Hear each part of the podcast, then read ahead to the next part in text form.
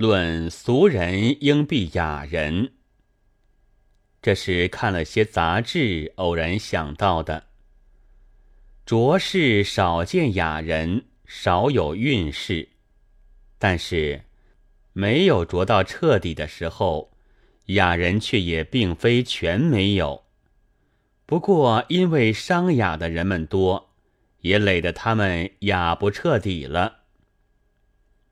道学先生是躬行仁术的，但遇见不仁不术的人们，他就也不能仁术。所以诸子是大贤，而做官的时候，不能不给无告的官妓吃板子。新月社的作家们是最憎恶骂人的，但遇见骂人的人，就害得他们不能不骂。林语堂先生是佩服费厄泼赖的，但在杭州赏菊，遇见口里含一支苏俄香烟，手里夹一本什么司机的译本的青年，他就不能不假作无精打采、愁眉不展、忧国忧家的样子，面目全非了。优良的人物。有时候是要靠别种人来比较衬托的。假如上等与下等，好与坏，雅与俗，小气与大度之类，没有别人，即无以显出这一面之优。所谓相反而实相成者，就是这。但又需别人凑去，至少是知趣。即使不能帮闲，也至少不可说破，逼得好人们再也好不下去。例如曹孟德是上通托的，但倪正平天天上门来骂他，他也只好生起气来，送给皇祖去借刀杀人了。倪正平真是咎由自取。所谓雅人。原不是一天雅到晚的，即使睡的是猪罗帐，吃的是香稻米，但那根本的睡觉和吃饭，和俗人究竟也没有什么大不同，就是肚子里盘算些挣钱固位之法，自然也不能绝无其事，但他的出众之处，是在有时。又忽然能够雅，唐史揭穿了这谜底，便是所谓杀风景，也就是俗人，而且带累了雅人，使他雅不下去，未能免俗了。若无此辈，何至于此呢？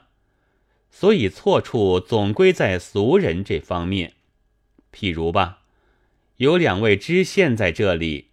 他们自然都是整天的办公室审案子的，但如果其中之一能够偶然的去看梅花，那就要算是一位雅官，应该加以恭维。天地之间，这才会有雅人，会有运势。